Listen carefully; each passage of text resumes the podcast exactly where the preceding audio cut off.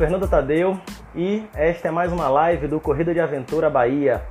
Hoje nós teremos o primeiro de dois encontros com um dos maiores, se não até o maior ídolo do nosso esporte aqui no Brasil, uma grande referência que desde o início, lá em 98, vem competindo na corrida de aventura mundialmente, participando de vários eventos com uma vasta experiência para poder contar para todos nós.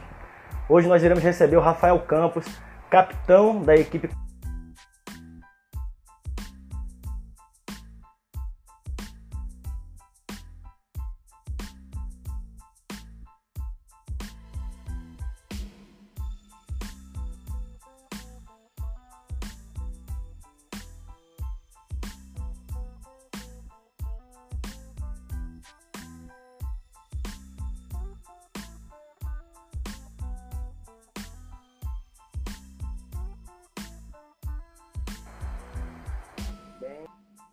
está entrando aí já, dá um alô para ver como é que tá a transmissão.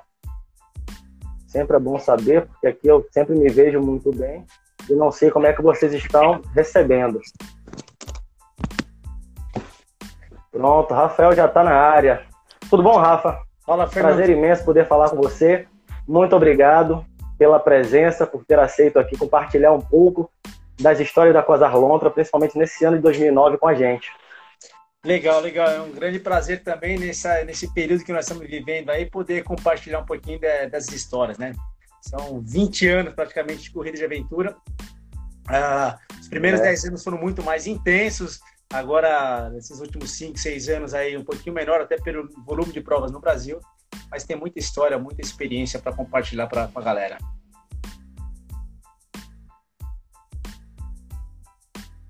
É, tá travando um pouco.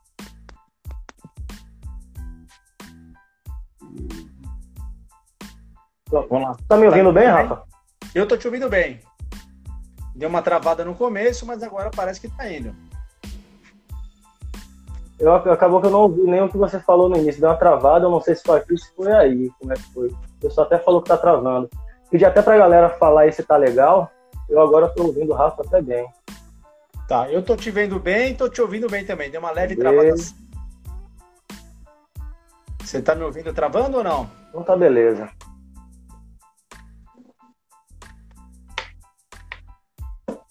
O meu áudio tá legal? Sim, áudio. Meu áudio tá legal? Tá é, eu não tô te ouvindo, tô te vendo. É, eu tô te vendo em movimento e tudo, mas não, tá, não tô te ouvindo. Eu vou tentar colocar o fone então, eu estou sem fone, mas vou tentar colocar o fone para ver, ver se com o fone é. melhor.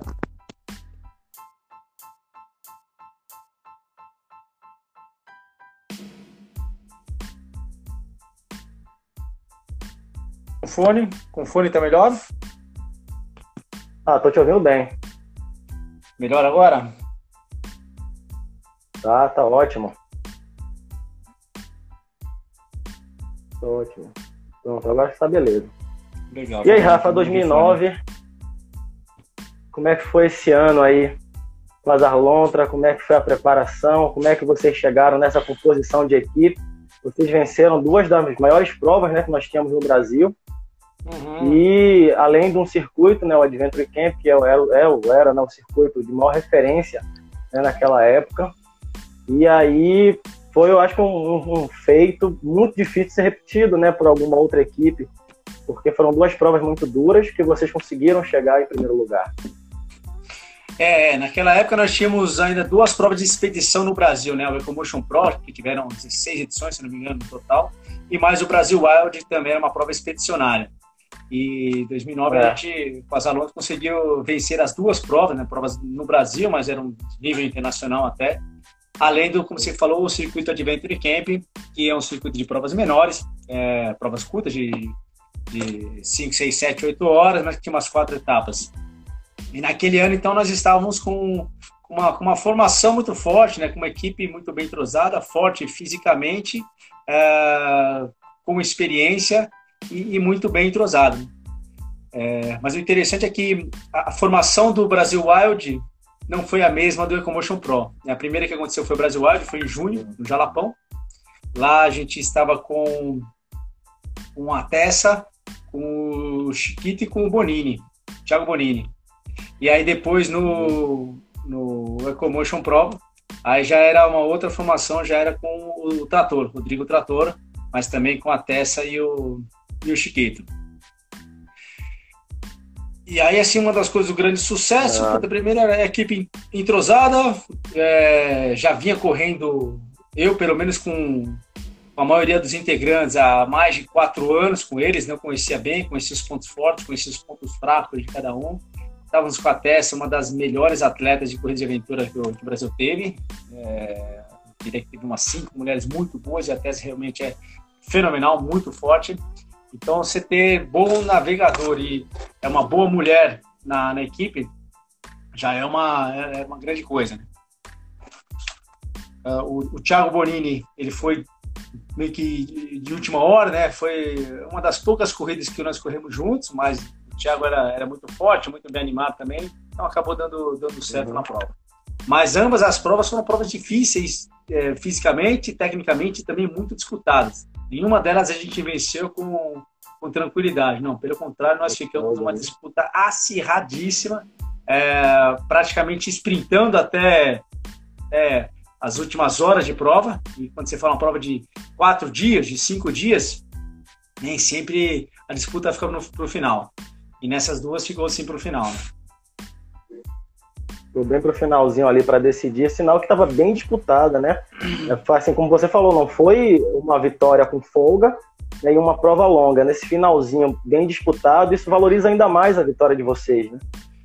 É, valoriza mais, é mais, é mais dolorida, mas realmente é, a gente acaba dando mais valor, né? Aquele gosto realmente de sangue na boca até o final da, da prova. Porque numa prova expedicionária, é, nós temos altos e baixos, né? Todo momento que nós estamos em alta intensidade.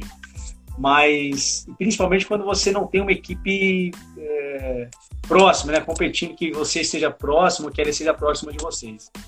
Mas lá no, no Jalapão, nós tivemos momentos bons, momentos ruins, não lideramos a prova do início ao fim, e nesse momento ruins, ruins que perdemos posições, é, nós tivemos que ir recuperando até assumir a liderança novamente. E a liderança nós só assumimos faltando talvez duas horas para a chegada da prova. É,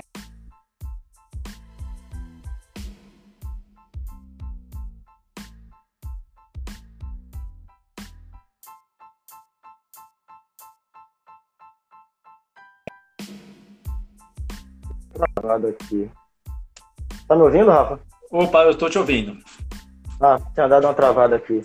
Assim, embora ambas provas né, tenham sido provas expedicionárias, foram muito difíceis, você teria condições de falar assim, uma foi mais difícil que outra, você conseguiria distinguir assim o nível de dificuldade, mas eu não falo somente a dificuldade técnica da prova, a dificuldade de toda pré, de todo pré-prova, né, da montagem da equipe, da preparação ao pódio, né, ao momento que vocês venceram a prova. Teve alguma que assim exigiu mais da equipe, mais de você? Uh, tal, talvez o EcoMotion Pro porque tinha um, um, nível de equipes competitivas ainda maior. O Brasil Wild tinha talvez umas cinco equipes assim que seriam candidatas ao pódio, cinco ou seis, mas o EcoMotion Pro tinha um número maior de, de equipes, então a disputa acaba sendo maior, né? A, a, possibilidade de, de erro, a gente não pode errar mais, mais muito quando tem muito mais equipes.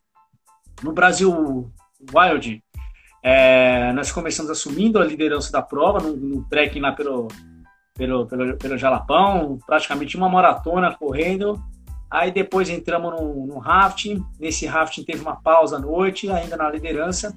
E aí no dia seguinte tínhamos que pegar um PC cujas coordenadas tinham sido entregues no dia anterior. E aí a gente vacilou e não pegamos essas coordenadas. E aí o que aconteceu que nós perdemos posição, é, caímos para terceiro ou quarto lugar, se não me engano. E aí ao longo da prova fomos tentando uh, reconquistar essa, essa, essa, essa posição, essa, a liderança é, alcançar o terceiro foi ok, o segundo foi mais difícil, mas alcançar quem estava na liderança era, era os Calunga, é, o Gui, Camila, é, sempre muito fortes, e alcançá-los realmente foi, foi difícil, mas eles chegaram a abrir tanto na prova com, com erros que nós fizemos, talvez não esperavam que nós iríamos estar tá chegando tanto. E esse momento que nós chegamos deles foi já no, no final. Era uma, uma bike que tinha que descer uma montanha empurrando a bike, porque era, um, era uma trilha que não dava para pedalar, para então entrarmos na canoagem final, com umas 6, 7 horas de canoagem. E foi nesse momento que a gente conseguiu uh, somente encostar neles e, e fazer sprint em duck é, é horrível, né? Uma embarcação que não, que não desenvolve, é muita força, mas faz muita força e acaba não desenvolvendo. Mas foi somente ali que a gente conseguiu uh, vencer a prova, né? E a, esse resultado de 2009, né, vencer essas duas provas, é, foi algum planejamento específico para esse ano que a, que a Quasar Lontra fez? Ou foi consequência dos anos que a Quasar Lontra já vinha competindo com alguns desses integrantes, já estavam entrosados? Ou, né, assim, ou teve aquele momento que vocês pararam assim, ó, a gente teve um 2008 de tal forma, vamos planejar o 2009 aqui.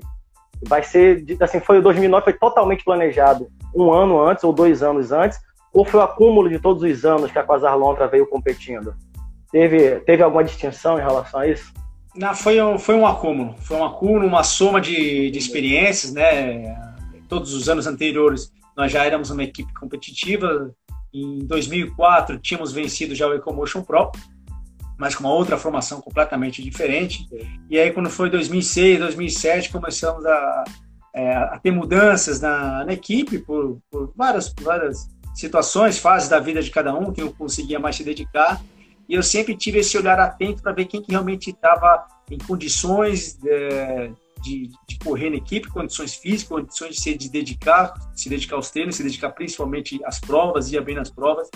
Então, é, é, sempre foi uma constante, eu sempre observando essas pessoas e sempre é, tentando deixar a equipe completa sem que faltasse gente. Então, é, quatro é, é difícil, se um falta, pô, tem que ter um, um a mais. Então, sempre haviam ali no nosso, pelo menos no meu radar, mais umas três, quatro pessoas, ou seja, éramos um núcleo com umas oito pessoas, onde as provas menores, Adventure Camp, serviam como treino e serviam como como uma forma de observar quem que realmente tinha boas condições de ir para uma prova expedicionária, de tal forma que quando a gente ia para uma expedição, Brasil Wild ou Ecomotion, todos os integrantes a gente já tinha testado onde já tinha passado por situações mais, mais difíceis.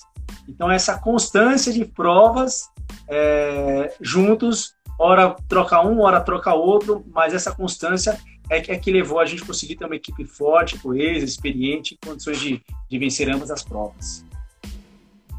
Então, assim, o seu planejamento era daquela forma, assim, não é quem quer, é quem pode no momento, tem condições de chegar à frente naquela prova. Porque às vezes a gente pensa em montar uma equipe, aí, pô, quem quer correr? É, né?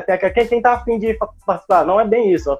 Em nível profissional, não é quem quer, é quem pode. E quem pode é quem pode se dedicar e quem tem condições de completar bem aquela prova. Então o planejamento foi bem desta forma, né?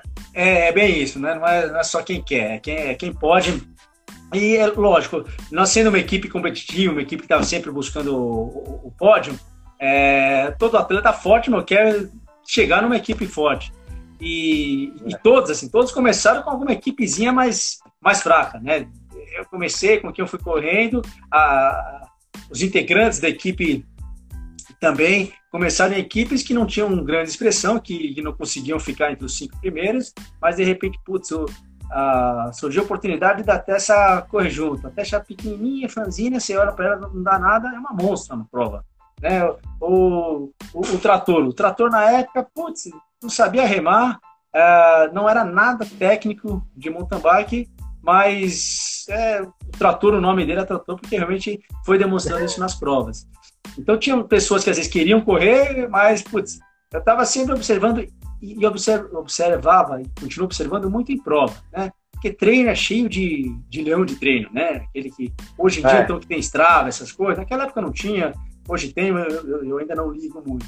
Mas tem muito leão de treino, né? Aquele que, ah, fiz tantas horas de treino, tantas horas de, de tantos quilômetros. E, e, na hora da prova vira um, é um leãozão, gatinho. gatinho. Exato. Então na prova que a gente realmente observa. E na prova, é. a prova é o meião da prova. A prova não é largado, não é chegada, não é área de transição. É. Porque todo corredor sabe. Tá morrendo, tá morrendo. Na hora que chega na área de transição, onde quando aparece o fotógrafo Togume, estufa o peito lá e tá bem. Né? Tá, tá bonito bem. na foto. é, e a verdade mesmo é lá no meião da, da prova. Mas também não quer ser que o atleta tem que ser o tempo, tempo, o tempo todo bom. Uma coisa que eu observo, e talvez até uma característica minha, é, a, é, é, como suporta o desconforto, como que é a resiliência, né? Aquele momento que o cara tá quase quebrando, tá quase quebrando, mas teima, teima, não desiste e volta. É. Eu tenho um pouquinho dessa característica. É, tem muitas outras equipes que já cruzaram comigo em meio de prova, que olharam assim a situação que eu tava péssimo, né? De, de cansaço, de sono, de. É, os caras pensavam assim, puta, já era, quebrou, quebrou. Já era. é, e de repente, dia seguinte, puta, eu tava lá, um leãozão gritando e puxando. Os caras, porra, não aconteceu o que o cara tomou, não é possível que, que, que, ressuscitou. Então eu tenho um pouco dessa característica, né? De tem os baixos, mas quando tá baixo, puta, vamos resistir, vamos resistir. Me dá tapa na cara, me puxa, me xinga, mas não deixa eu amolecer, não. E as pessoas. Acho que deve que... ser até o ideal, né? A ondulação, né? Você não pode nem subir demais nem ficar lá embaixo você ondula durante a prova, você chega bem no final, né? É, e aí que entra a equipe, né? Assim, a, na hora que a gente está ondulando, na hora que nós estamos no momento baixo, é bom que alguém da equipe, ou alguns, mais do que um, esteja num momento bom. E esse daí pode tomar as rédeas. E esse que toma as rédeas, para tomar isso, ele tem que ter, tem que ter é, intimidade com a equipe, tem que ter familiaridade com a equipe. Né? Porque às vezes chama alguma pessoa para correr, que nunca correu com a gente começou a correr 5, 6 anos depois. Não quer dizer que é mais fraco, que é menos experiente. Mas às vezes a pessoa entra respeitando muito. E mas no momento que eu tô baixo, que eu tô fraco, mesmo que eu seja o capitão da equipe, que tenha 5 anos de experiência a mais, no momento que eu tô fraco, eu preciso de alguém que venha que, que me grite, que dê porrada, que cutuque, que, que, que chame um mesmo. Tapão, corda. É, é. é. E isso só acontece quando a equipe é, tem sinergia, tem, tem confiança, né? Não adianta os caras ficar com é, melindre, putz. Então a importância importante de correr junto e ter a intimidade, a gente brinca que intimidade, intimidade é uma merda, porque a gente acaba extrapolando. Mas na corrida de aventura é importante isso, porque é, é, é, a intimidade que vai conhecer o teu momento fraco e a intimidade que vai permitir que, que alguém, quando você está fraco, te puxe, te puxe, te empurre. E quebra né? essa barreira, né? Como você falou, um, uma, um ano como vocês tiveram, com duas provas tão difíceis. Acho que essa questão da intimidade, você falou que já corria há muito tempo com os outros integrantes, então certamente em algum momento nessas provas precisou de alguém puxar, ou alguém, né? Puxar um ao outro lá, e se não tivesse talvez uma intimidade tão grande, o cara vendo que alguém deu aquela, aquela queda, talvez ficasse receoso de, de poxa, dar uma chamada, e isso às vezes impacta no resultado da equipe. Então, como era uma equipe totalmente coesa, que você já se conhecia, eu acho que eu acredito que aconteceu isso em algum momento de alguém cair um pouco e sempre ter alguém para levantar. E aí vocês conseguiram chegar bem no final. Sim, sim, sim, 100%. 100%. Isso aconteceu algumas vezes, né? Algumas vezes é, é eu me lembro de eu dando esporro na equipe, gritando, mas que moleza é essa? Uh, e outros momentos, eu à noite, morrendo de sono, exausto, querendo parar, pegava o mapa, olhava o mapa, aí eu fechava os olhos em cima do mapa, fingindo que estava olhando o mapa. Na verdade, eu estava dando aqueles segundos de descanso para os olhos, e, e, aí vinha alguém que dava um esculacho em mim. Ou dava esculacho, ou até chegava dessa, por exemplo, falava, não, puta, o capitão não tá dando. Pega o mapa dele, Chiquito, pega o mapa dele. E aí podia pegar, podia bater, podia fazer qualquer coisa que eu não, eu não reagia. Então é, tiveram momentos assim sim, né? Que, que eles assumiram a liderança. E essa, e essa, essa sua resposta, esse seu posicionamento é muito importante. Porque mesmo na condição de capitão da equipe, estava como navegador principal, você soube entender o momento que você não estava bem. Né? Isso é uma virtude absurda de um capitão, porque você permitiu que outros membros tomassem a frente naquele momento, para poder é, é, levar a equipe, continuar a equipe no mesmo ritmo, se fosse o caso, né? Isso é importante. Sim. Você, pelo que você está contando, você foi muito flexível. E isso é uma virtude para um capitão importantíssimo. É, na verdade tem essa figura do capitão da, da equipe, tem um capitão formal que a gente apresenta para a organização, que é quem fala para a organização. Uhum. É, muitas vezes o navegador é, acaba sendo o capitão, porque é quem traça as estratégias, as rotas da equipe e, e por conta disso muitas vezes acaba ditando o ritmo também. Uh, mas não quer dizer que o capitão é quem lidera a equipe o tempo todo. Uh, o capitão também é geralmente aquele que no momento pré-prova, que é a, é a, parte mais chata. Uh, eu abriria muito mão de ser capitão. Eu adoraria que me ligassem e falassem, pô, Rafa, prova tal dia, tal local, tal horário, treina aí que a gente se encontra logo. A gente faz um treininho, nós vamos tal dia, tal horário, que pense na logística toda, que pense na inscrição. Puta, adoraria isso. É, mas não, o capitão é justamente aquele que fica realmente, vê quem pode, puxa vai, tudo. vai, puxa todo mundo, une um, um não vai poder, então quem que vai poder no, no lugar, como é que vai, onde que vai dormir, o que que vai comer, vamos fazer compra, enfim, toda esse, essa preparação é, acaba ficando com, com, com, o capitão também. Mas durante a prova, não quer dizer que o capitão tem que liderar a todo momento. O capitão, ele, é. é pelo contrário,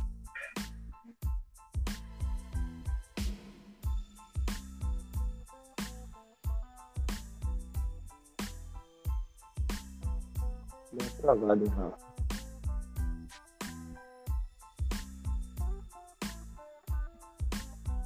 Voltou, voltou. Sim. Foi. Então, mas você chegou, a ouvir a, que eu falei da liderança situacional? Não, não ouvi isso, não. É, então, só repetindo, o capitão, é, não necessariamente ele que lidera a equipe o tempo todo. Então, na equipe tem que ter uma liderança situacional que é conforme o momento, conforme a situação, quem estiver melhor preparado naquele momento eh, deve assumir a, a, a liderança da, da, equipe. Então, se tem um, um, uma determinada modalidade em que eu não sou mais experiente ou, ou, mais forte, e tem alguém ali que está melhor, está naquele momento mais, é, mais acordado, é, ou tem mais habilidade nas técnicas verticais, ou enfim, uma, um trecho de navegação noturna, se essa outra pessoa está melhor, ela que tem que assumir a navegação. A navegação não, a liderança da equipe como um todo. A liderança. Só que para isso depende de duas coisas, né? Primeiro, ter uma comunicação prévia com os integrantes da equipe, ou seja, antes da prova, e principalmente ali no, no, no, no briefing pré-prova, a hora que pegamos o mapa, vamos largar, ou minutos antes, ou horas antes de largar, é quando eu realmente junto a equipe, eu Agora, é, concentra aqui. E aí a gente repassa toda a prova, a situação, a situação, o que, que a gente vai fazer e tudo mais. Então, com essa comunicação, todos da equipe estão sabendo o, o geral, qual que é o plano geral da, da, da, prova. Porque se em algum momento eu bato a cabeça, eu, eu enfraquejo, eu, enfim, não consigo mais liderar, o outro vai assumir. Então, a primeira coisa tem que ter a comunicação. Segundo, tem que ter uma confiança mútua confiança de todo mundo com todo mundo dentro da, da equipe. E a confiança é a coisa que a gente também é, se conquista, né? Não é de uma hora para outra. Realmente é, é com o tempo que a gente vai conquistando. E a gente geralmente conquista essa confiança nos perrengues, nas festas, na comemoração, no momento de alegria. É muito fácil de a gente ter amigos. É muito fácil. Agora, puta, no perrengue mesmo, a hora que puta, acabou tua comida, o cara ali ele só tem uma, uma barrinha. Aí, puta, ele divide no meio, dá metade para você, porque ele vai passar tanto fome quanto você. Ou no, no, no, perrengue do, do frio, o cara tira a blusa para você, ou carrega a tua mochila, enfim. Essas trocas no meio do perrengue é que a gente realmente passa a confiar nas pessoas e, e valorizar também, né, pessoal, as pessoas da nossa equipe. E assim, é, quando vocês fizeram lá o Brasil Wild, né, foi primeiro, você teve aquela composição de equipe, venceram, você já, já foi pro Ecomotion é, mais confiante do que geralmente você vai para suas provas, né? Ou você foi na mesma vibe que você vai para qualquer uma outra prova? Assim, a vitória de uma expedição anterior te deu um up na vontade pro Ecomotion? Uh, Sim, né? A gente acaba, por um lado, entrando maior, né? Mais confiante, mas por outro lado, a, a mochila acaba ficando mais pesada, né? A carga, a carga emocional, acaba a carga da responsabilidade, até pelo clima da prova, a mídia, a imprensa, né? Puta, a equipe que ganhou, Brasil Wide é uma das favoritas. Então, é, a gente tem que tomar cuidado para não, não assumir o peso todo dessa, dessa carga. É, então é, é, uma pressão grande, né? Por conta da, da mídia e às vezes do, de ser uma das favoritas e às vezes até pela, pela esperança, né? Dos amigos, de tudo, estamos apoiando, estamos apostando em vocês, é, vamos que, torcer por vocês. Ah, então a gente não pode deixar que isso seja um, uma, uma mochila, fique uma mochila muito grande para carregar. É, mas acabando também nos dando mais respeito frente às, às, às demais equipes. Mas o importante é a gente entrar com a cabeça sempre tranquila, né? Sempre neutro, não deixar que as influências externas acabem prejudicando a, a equipe. E assim foi no, no, no, no Ecomotion Pro lá em 2009. É. Engraçado que a gente teve um bate-papo aqui com o Chiquito, né? Chiquito, baiano, é aqui da terra, mora aqui perto, cara fantástico. Ele me contou uma história que, assim, aí que a gente começa a ver o nível competitivo de uma equipe como a Quasar Lontra, né? Ele me falando que ele foi para a Ecomotion e tinha feito uma dívida de comprar uma Kombi, de pagar uma Kombi. E aí ele foi com a missão de vencer para poder pagar a Kombi. A gente brincando assim, pô, a gente se inscreve, a gente, nós não somos nem perto de, profissional em nada. A gente se inscreve numa corrida e vai curtir a prova, vai completar. O cara ele fez uma dívida para pagar com o prêmio de uma prova. Né? Então, assim, a gente viu que, pô, é, é o nível de quem vai para vencer, para competir em alto nível é uma outra coisa. E aí eu te pergunto, toda prova que vocês fazem, que você faz com o Quasar, o intuito sempre é chegar para competir, mesmo que seja uma prova menor, que sirva como um treino para uma expedição, mas sempre o foco competir? Sim, sim. Em 95%, 99% das vezes nós entramos realmente para competir. É, nós somos competitivos, né? e ser competitivo é uma, tem que ser uma das características do, dos integrantes da equipe. Não, não gostam de, de perder e tem que ter sangue nos olhos. Então, a gente sempre que entra, entramos com, com esse intuito, para competir ou para fazermos o nosso, o nosso melhor. Onde nem sempre ser o melhor vai ser vencer. Né? Quando nós estamos ou entramos em, em, em provas de níveis uh, mundiais, quando corremos mundiais, quando fomos fazer o Eco Challenge, aí sabíamos que a nossa, uh, a nossa condição financeira, de equipamentos, não permitia a gente pensar, vamos para ganhar o Eco Challenge ou para vencer um mundial. Aí sabemos que, que vamos para fazer o melhor, mas que vencer é, é, é muito mais difícil. Mas sempre entramos para competir. Uma única vez que eu não entrei, que eu me recordo mesmo, que eu não entrei para competir, duas vezes. Ou foi levando um amigo, o Djalma, que era o nosso apoio, apoio. É, todo mundo conheceu o Djalma. E uma vez eu fui, duas vezes já, fui correr com ele em dupla, então, porque ele não é atleta, ele era apoio, e aí fizemos um chawaz, um chawaz e um rato. Mas deu certo, acabou ganhando também, ganhando.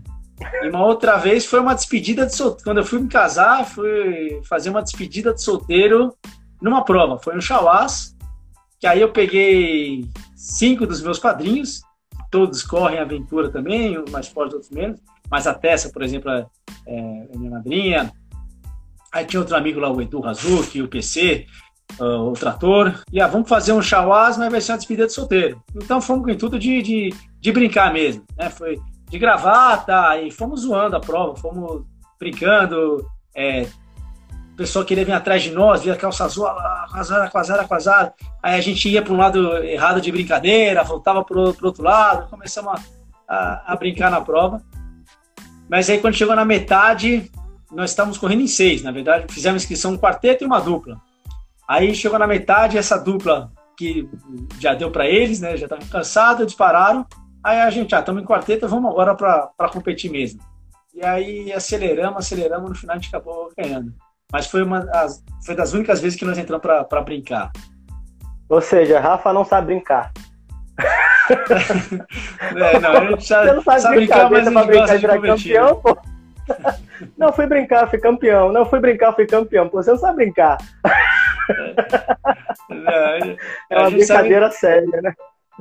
É, é, aqui também, assim, se a gente não entra para competir, principalmente quanto mais disputada é a prova, é. pelo fato da equipe ser, ser de, de destaque, que está sempre é, não digo vencendo, mas está sempre no, no, no, pódio, ou disputando o pódio, a gente percebe que muitas das equipes não queria, até hoje, não quer ganhar a prova, quer ganhar da gente.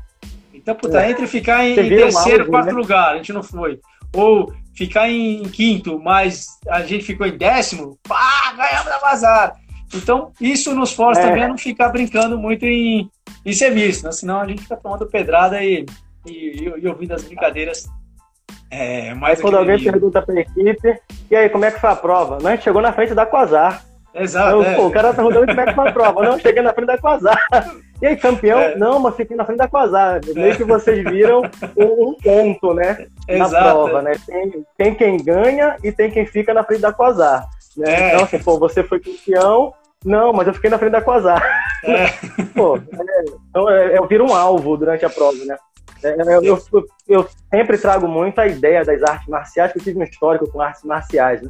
E a gente tinha muito isso antigamente. Assim, pô, tinha competição que a gente ia para poder botar em prática. A gente sempre, sempre falava que a competição era o verdadeiro treinamento, né, como uhum. você falou, e não Sim. o treinar mesmo. Mas a competição, a gente treinava na competição. E aí, pô, a gente entrava só para fazer movimentos, para não dar o máximo, mas chega na hora, poxa, você sabe que se você não der o seu máximo, quem fica na sua frente tem você como uma meta, né? Poxa, não, eu venci fulano, eu fiquei na frente da Quasar. Né? Chega um ponto que não dá para realmente para brincar. Ah, eu tô indo só para testar equipamento. Não, aí não dá, não tem condições. É você brinca e chega em primeiro. Vai brincar sempre dando o seu melhor.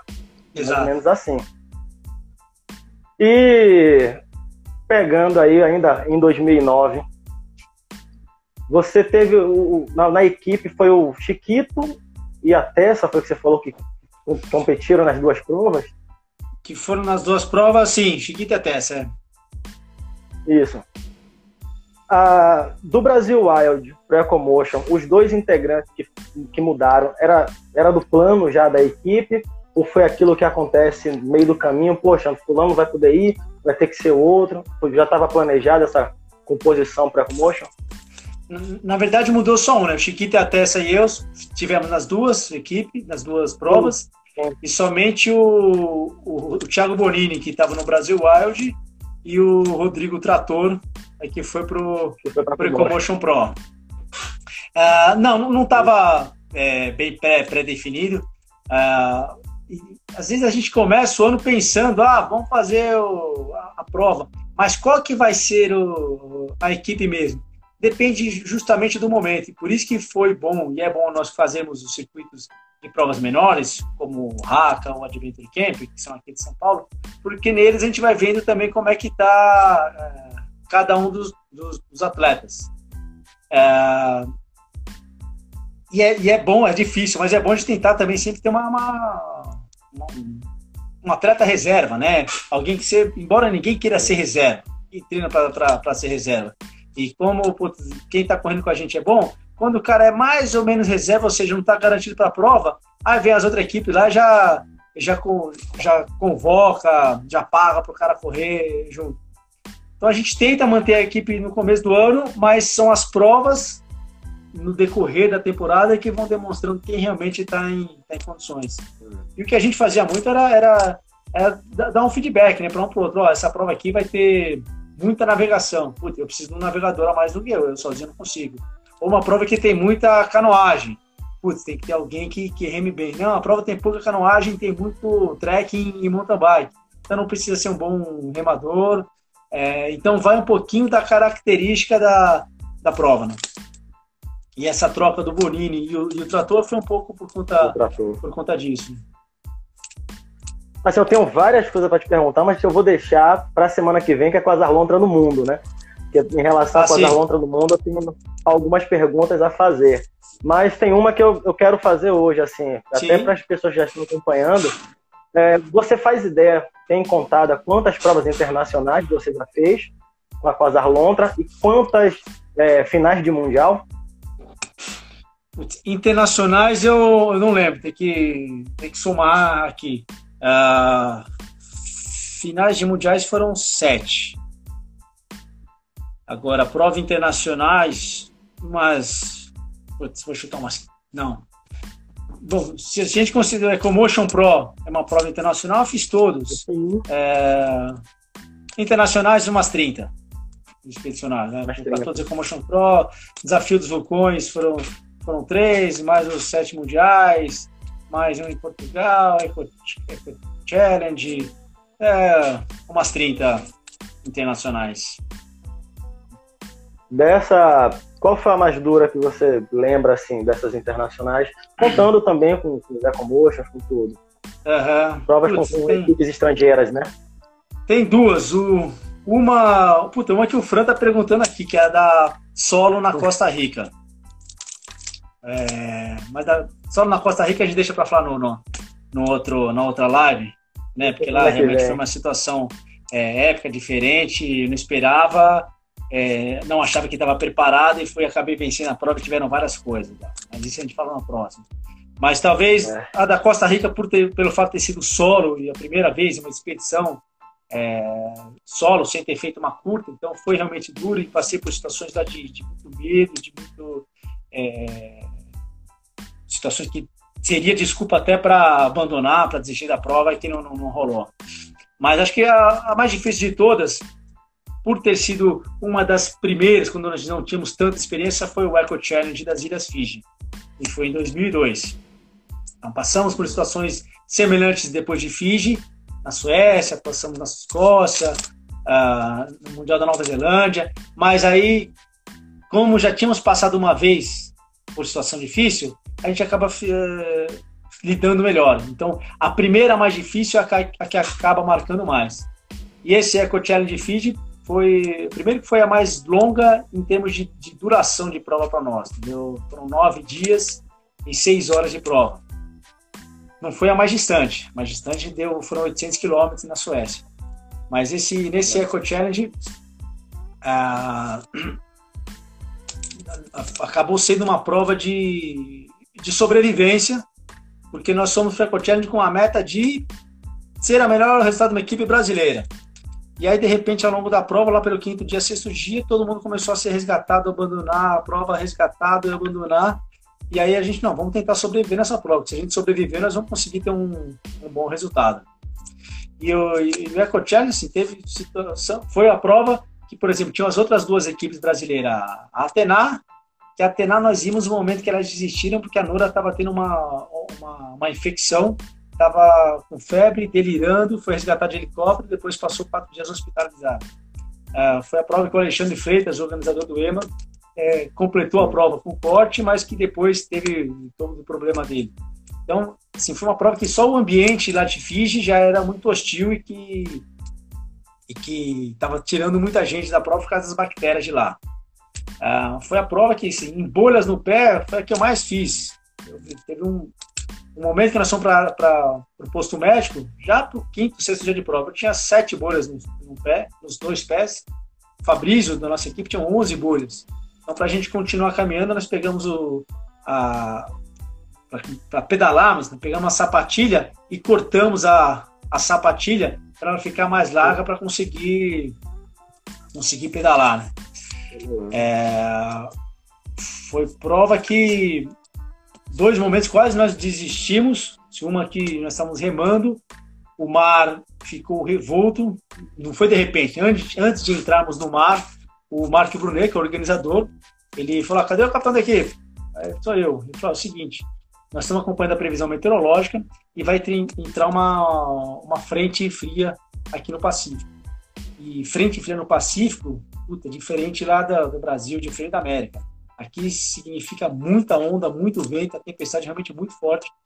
O rádio e o GPS, que teoricamente teriam que ficar lacrado, vocês devem abrir eles levam aqui na frente do colete, está autorizado isso. É, eu vou deixar uma lancha de backup a umas, umas duas milhas atrás de vocês para acompanhar, porque se tiver algum problema vocês podem chamar. Vocês não vão ter contato visual com ela, mas se vocês tiverem um problema de virar no meio das ondas, no meio da madrugada, vocês podem chamar eles, ou acho que estão, se chamarem, estão abandonando a prova. E aí nós montamos um catamarã, pegamos os dois caiaques, é, e unimos eles por bambus. E fomos remando como se fosse um catamarã para evitar de, de, de, virar. E o começo da remada foi tranquilo, umas 8 horas da noite, mas quando deu meia-noite, uma da manhã, que era o previsto, começou a ventar, começou a, a ter as ondas grandes, e aquelas ondas que quebravam em cima do caiaque. Ah, navegando à noite, era praticamente a bússola, mas mal dava para ver a bússola, porque parava para ver a bússola, tomava onda na, na, na, na carta, não conseguia ver, então tentava fixar um azimuth de uma determinada estrela para remar, e aí era muito tenso, porque era onda batendo, onda batendo no peito, batendo no rosto, quando você ia respirar, como é escuro, você não vê a onda vindo, ia respirar e bebia água salobra, e era aquele medo realmente de, de virar e virar morrer né, no mar, é, grande daquele, sem saber o tamanho da zona, mas era realmente assustador. E aí, fomos remando assim, aí chegamos, decidimos parar numa ilha, por volta de umas 4 horas da manhã, para dormirmos, descansarmos, e no dia seguinte a gente retomou. E aí, quando retomamos, o, o Vitão estava muito mareado, mas muito enjoado, e aquela situação de mareado é. Ele falava: Eu vou morrer, eu vou morrer, vocês têm que parar, vocês têm que me ajudar, porque eu vou morrer. E a gente, não, melhora, pá e ele não conseguia melhorar. Não, eu vou morrer, eu vou morrer, pelo amor de Deus, eu vou morrer. É, eu vou morrer aqui, vocês é, vão ser os responsáveis porque vocês não estão querendo parar, a gente precisa de ajuda. E aí a gente levantou o braço, sinalizou para a lancha que vinha, começamos a apitar, a lancha veio até nós, e a lancha perguntou o que, que foi. E aí ele me tira daqui, pelo amor de Deus, eu vou morrer. E Sorte que a lancha, os fijianos só falavam inglês, né? E o Vitão não falava inglês. Ele falava em português para os caras e os caras não entendiam o que, que é. E aí nós falamos em, em inglês. Não, ele está muito mal, tem que dar um tempinho, preciso que vocês fiquem aqui do nosso, do nosso lado. E o Vitão, meu, eles não vão me tirar daqui, eu vou morrer, eu morrer. Vocês estão falando que eu vou morrer. Estamos falando, Vitão, mas acho que ele não quer tirar você, não. E aí a gente fala, não, ele tá mal, ele tá mal, mas só fica um pouquinho aqui do nosso lado que, que ele já vai melhorar. E, a embarcação falava, ó, se precisar a gente tira vocês, não tem problema. Mas pelas regras vocês acabam sendo desclassificados se, se subirem na, na lancha de apoio. E a gente ficou naquela negociação ali para o Vitão melhora e é, acho que ninguém morre de ficar mareado, mas quem tá, já ficou mareado sabe que é horrível, né?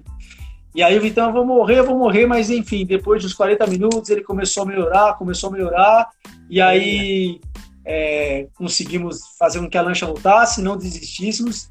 Isso era no oitavo dia de prova, a prova foram nove dias, então a gente começava a pensar, puta merda, já passou por tanta coisa, desistir agora, faltando só essa canoagem, era uma canoagem longa, era difícil, mas puta merda, ia, ia ser demais. Então por isso que a gente resistiu, apesar do Vitor implorar, achando que ia morrer.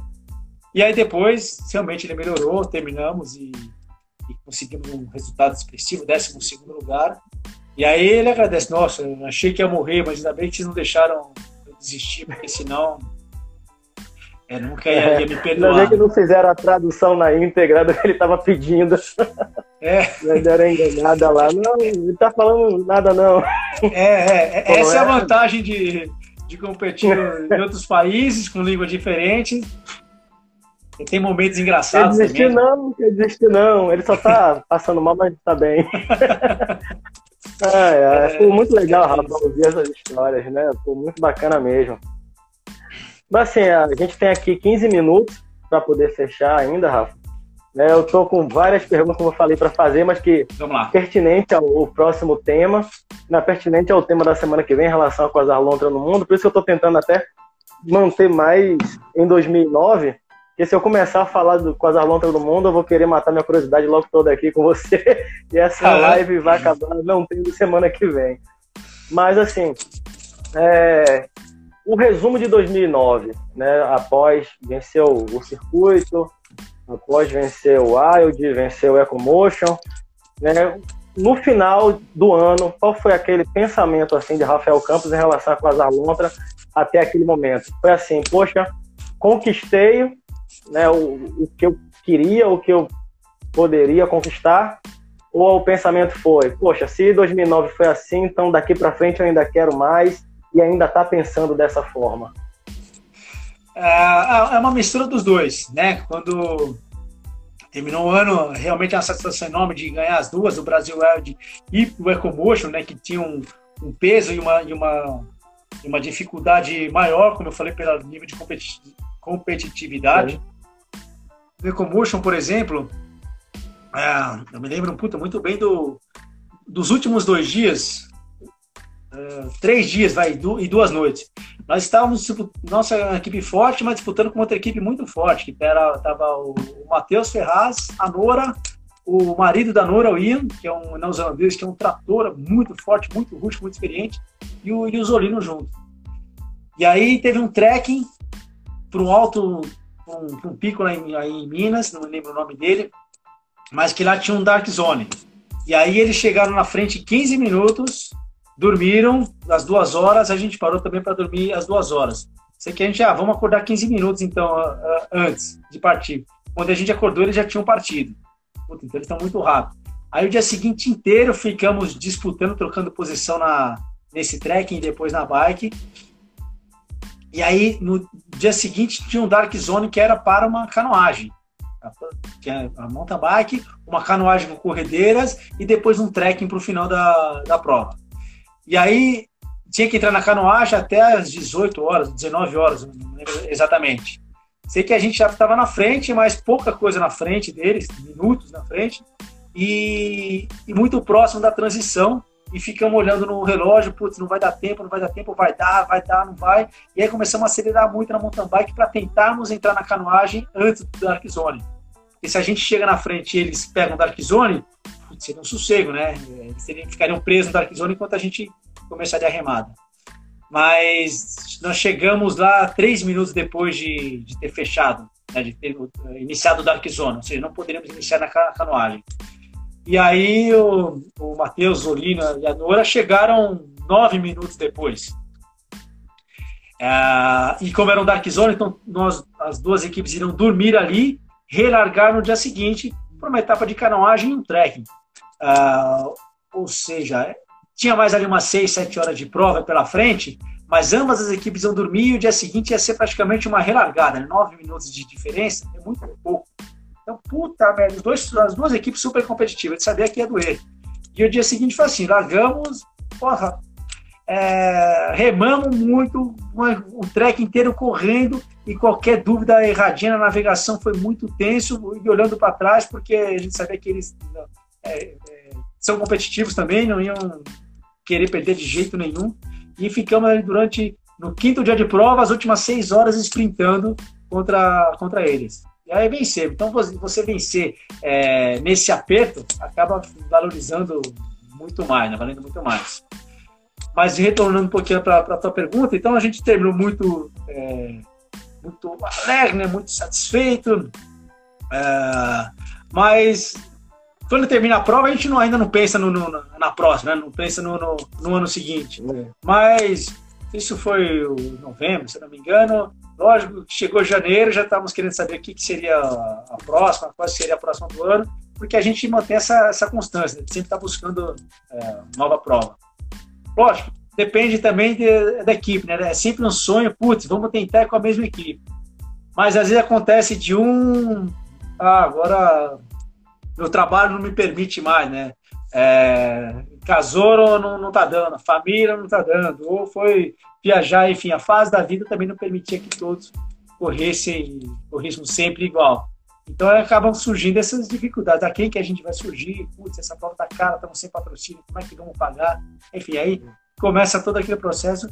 Mas isso segue até hoje, né? Um pouco mais intenso, aliás, menos intenso, né? Até menor quantidade de provas, é, e também as fases da vida de, de cada um. Naquela época ninguém tinha filho. Hoje da nossa equipe, todos têm filhos, né? todo mundo tem um, tem um passarinho em casa para ter que dar de comer, e dar atenção, e dar, dar cuidados. Então, por isso que a dedicação já não é a mesma como foi há 10 anos atrás. Mas está no plano um título mundial ainda? Ah, putz, depende realmente da, da equipe, né? E um parceiro que eu gosto muito é o Chiquita, porque o Chiquita ele também não, não, não mede esforço para isso. O Chiquita deu uma, uma, uma diminuída, uma, uma, pausa, fase da vida completamente compreensível também. Eu também deixei de ser aquele cara só pensando nisso, porque tem muitas outras coisas. Mas quando eu chamo ele para uma prova, nós íamos fazer a Expedition Oregon esse ano, uma prova do circuito mundial. Uhum. É, E vamos para lá, parceiro. E falou, ah, parceiro, você sabe que se eu for, é porque só falta a gente ser campeão mundial. Mano. Então vamos para ser ganhar essa prova aí e depois vamos lá pro, pro Paraguai. Então ele é um cara que realmente. Ele chuta lá em cima, acaba trazendo. Nem, nem sempre ele, ele, ele, ele sabe bem o que está falando, né? Ou sabe bem das outras equipes, mas com uma boa equipe ele sabe que a gente, que a gente consegue, consegue disputar. Né? Tem um Ecomotion uh, lá do Transamérica, Comandatuba, de Comandatuba, que um momento a gente estava remando junto com, com o Nathan. E, puta, eles, uh, eles remam muito forte. Parece que não fazem tanta força, mas a propulsão deles é, é impressionante.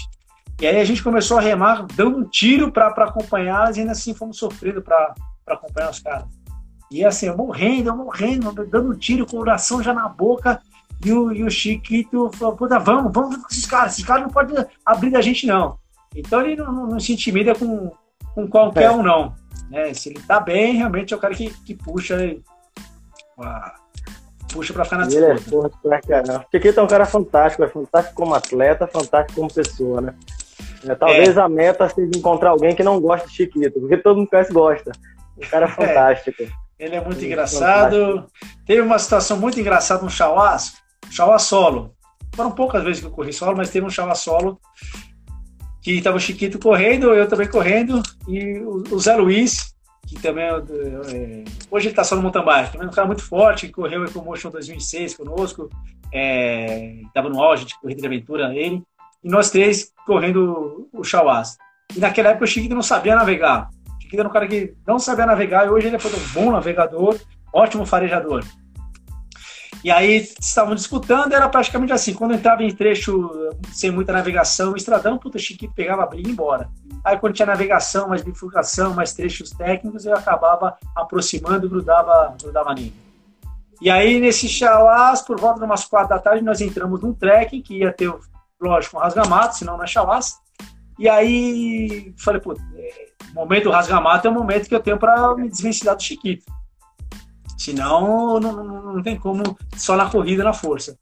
E aí, umas 5 da tarde, estávamos, estávamos nesse rasgamato, ele estava indo para um lado, de repente eu tentava ir para o outro e ele vinha atrás. A gente ficava junto, ele tentava rasgar para um lado, eu ia para o outro, ele vinha atrás. Aí quando deu seis da tarde, ele chegou assim, parceiro, pelo amor de Deus, não me larga sozinho aqui nesse mato não, parceiro eu prometo para você no que eu não ganho de você essa prova aqui. Mas você me larga aqui nesse mato sozinho à noite que eu não saio daqui de jeito nenhum. Eu tenho muito medo disso. E, e, e aí, lógico, a gente, sem querer, formou uma, uma, dupla, depois encontramos a Luiz. E, para sair daquele rasgamato lá, foi, foi um ajudando o outro mesmo. Ah, ele tem muita coisa engraçada. Chiquito, a gente teve um bate-papo aqui com ele, né? Marcou, juntou uma galera, ficou lá vendo as histórias, ele contando cada coisa, a gente deu tanta risada. Ele é um cara fantástico. Rafa, para fechar, a gente tem cinco minutos aqui, uhum. eu vou uhum. puxar essa pergunta aqui que o Fran fez. Inclusive, eu iria fazê-la também, mas o Fran puxou aqui ela. Uh, Quasar para sem Rafa, quarteto. Já teve isso? Já aconteceu? Já teve alguma prova Quasar Lontra sem Rafa? Uh, de expedição, não. Provas curtas, sim. Provas curtas, provas curtas, eu digo, essa de 60, 70, 80 quilômetros, né? O Camp, o Raca, uh, Chauás Menores. Essas, sim, e, e tem acontecido uh, uma série de vezes, né? Como eu, eu ultima, nos últimos anos, eu trabalho com organização também de, de eventos, eu trabalho na organização do Brasil Ride. Então, muitas vezes, cara de uma prova de corrida de aventura coincidir com uma, uma prova na qual eu estou trabalhando. E aí eu não posso correr, e aí eu tento estimular, fazer com que, com que a equipe vai e corra. Então, prova curta vai e, e se viram bem. Mas se é expedição, se são três dias ou mais, até, até uma noite, já foram, mas uh, os próprios integrantes aqui, puta, mano, você tem que ir, se você não for, ah, aí não, não vou. E aí é por causa da, da experiência, por causa de, de ser o capitão de ver, pensar em tudo, equipamento, como vai, enfim, pensar em toda a logística. É, então, grande eu não, não, não, lembro, não. Mas curta vai sim, a equipe tá com. Hum.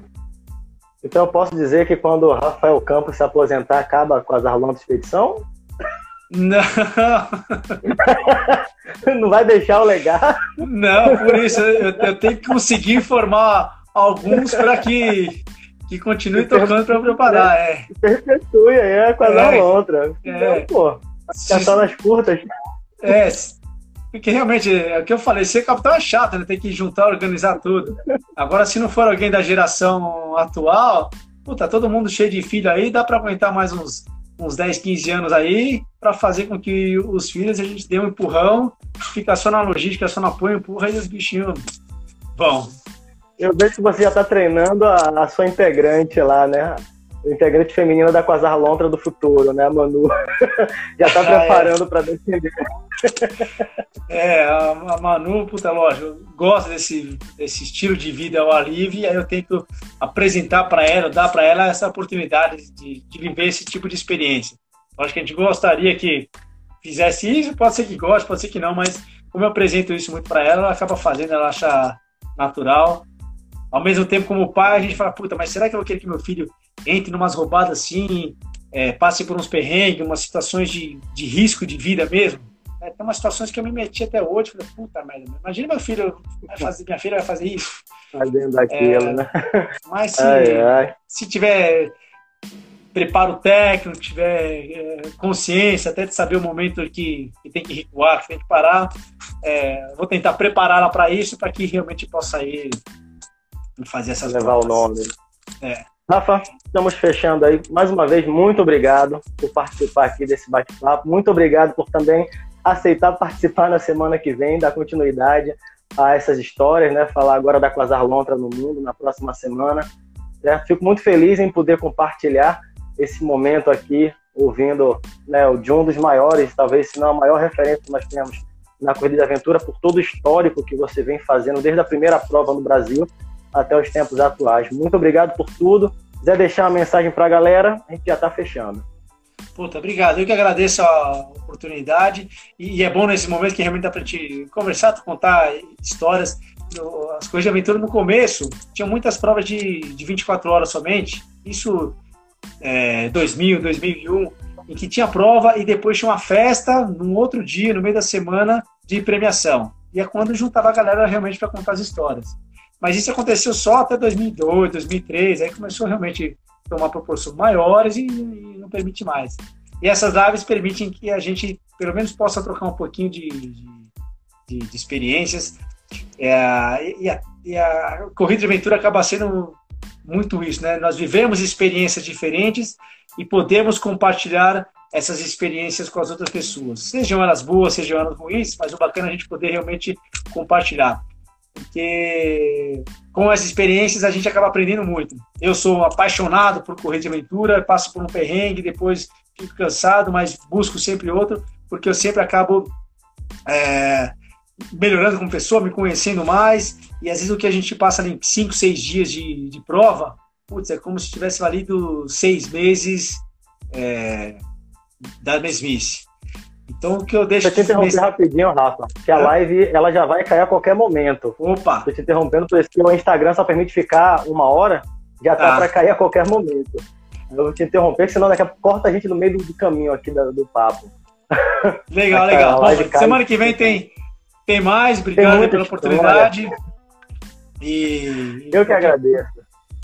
A gente se vê então na, na semana que vem, qualquer coisa Trocamos também Beleza. histórias aí pelos nossos Instagrams. Grande Beleza, abraço. valeu, Rafa. Grande abraço.